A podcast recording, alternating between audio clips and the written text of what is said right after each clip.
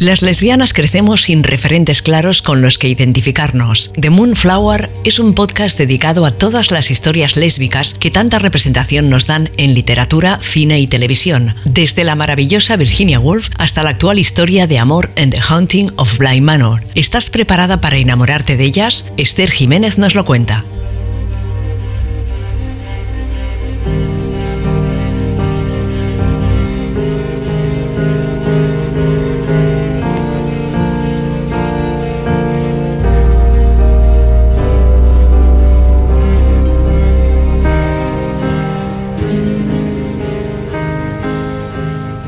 Buenos días, buenas tardes, buenas noches. ¿Cómo estáis? ¿Disfrutando de las vacaciones de Navidad? Seguro que sí. Yo vengo a traeros material que viene al pego con la época tan navideña en la que estamos, ¿eh? Os voy a hablar de una de mis películas favoritas de todos los tiempos. Esta es Carol. Todavía recuerdo cuando fui con mi amigo Ale al cine a verla por primera vez un mes de febrero Recuerdo que era un viernes de carnaval y que estaba muy feliz de que viniese conmigo. También me acuerdo de que esta película estuvo nominada a los Oscars y de que esa noche me quedé en vela para ver la gala entera.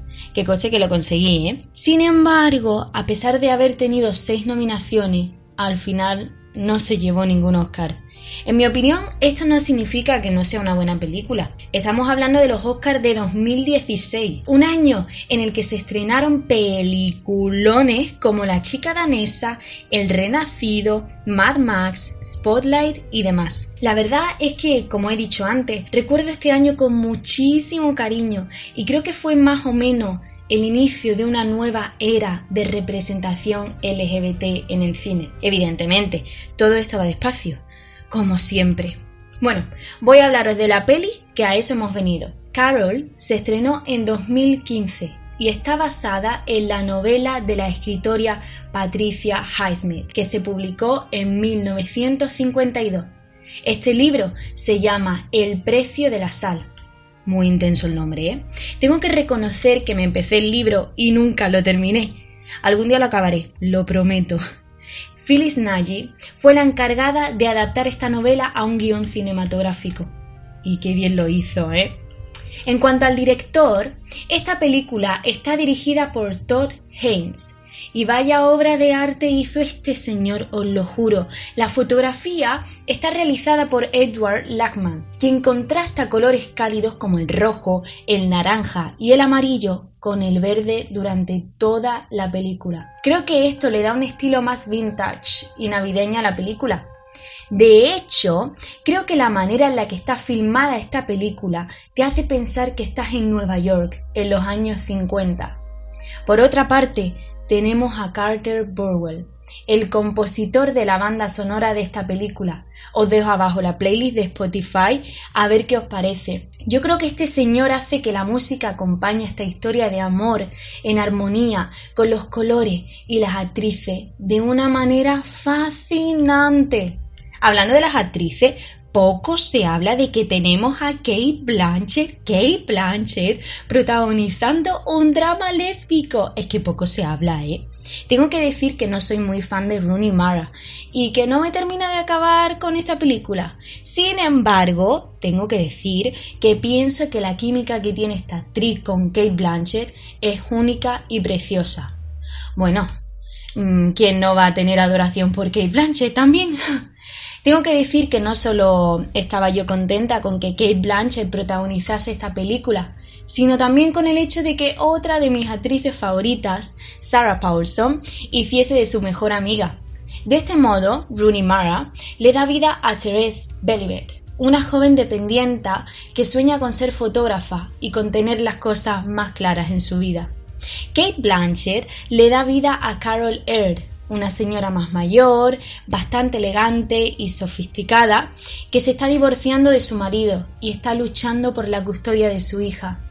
Sarah Paulson, como he dicho antes, le da vida a Abby Gerard, la antigua novia de Carol y la actual mejor amiga de esta.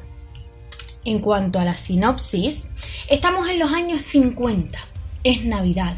La película se nos abre con una escena del final en la que vemos a Carol y a Therese. De esta manera, podemos decir que tiene una estructura circular que, de hecho, el director, Todd Haynes, nos va chivateando desde el principio con las tomas de los trenes de juguete, viajando circularmente, y con la carta que Carol le escribe a Therese. Después de esta escena, entramos en la historia, y vemos que Therese es una chica que tiene un trabajo como dependienta en unos grandes almacenes que no le gusta y un novio que por el que no siente mucho amor que digamos. Esta chica sueña con ser fotógrafa, sin embargo no sabe cómo tomar las riendas de su vida.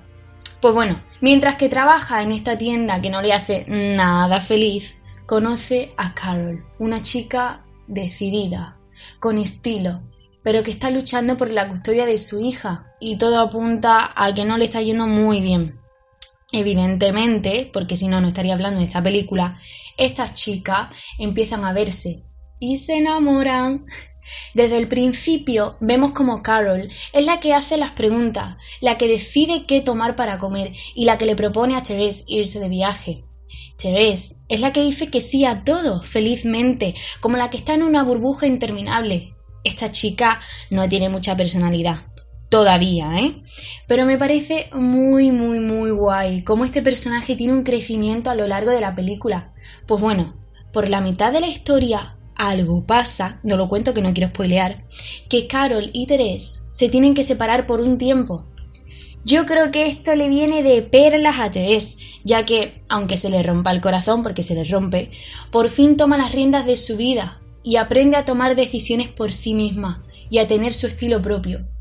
Yo creo que al principio de Carol, Therese es la que estaba abajo y Carol la que estaba arriba. Sin embargo, creo que para el final de la película acaban construyendo una relación muy simbiótica. Carol acaba bajando y abriendo sus sentimientos a Therese y Therese acaba construyendo su propia personalidad gracias a la experiencia de su relación con Carol.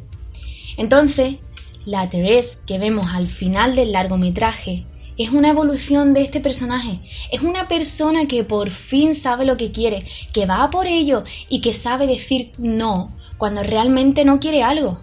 De hecho, si os fijáis un poco más, su manera de vestir cambia y nos transmite más madurez y decisión, sin imitar la manera de vestir de Carol, cuidado. Ya que cada una es totalmente diferente a la otra, y la idea no es que Therese eh, imite el modelo de Carol, sino que construya su propia personalidad. La Carol que vemos al final, por fin acepta que por muy injusto que sea, le renta más ser ella misma, aunque ello tenga un precio. Menos mal que la sociedad ha cambiado, al menos en algunos países, porque me parece fatal. Pero bueno, me parece muy curioso cómo esta película tiene una estructura circular y cómo esto se puede trasladar a las relaciones ya que igual podemos decir que nada realmente empieza o acaba, sino que continúa, que se transforma, como la energía. Al final, la relación entre estas dos chicas no es que acabe o empiece, sino que es algo que continúa transformándose. Yo creo que las relaciones de amor entre amigos, novios o lo que sea también son así, y eso las hace más valiosas, ya que siempre tenemos la opción de evolucionar. Bueno, bueno, bueno, bueno. No sé si acabaréis viendo esta película después de la chapa que os he dado, pero lo que sé es que Carol me ayudó muchísimo a encontrar mi identidad, no solo dentro del colectivo LGBT, sino que también me enseñó sobre relaciones sanas. Y creo que eso hace a esta película doblemente valiosa para mí.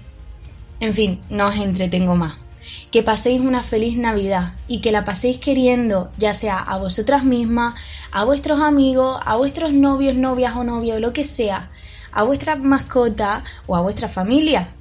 Venga, hasta luego.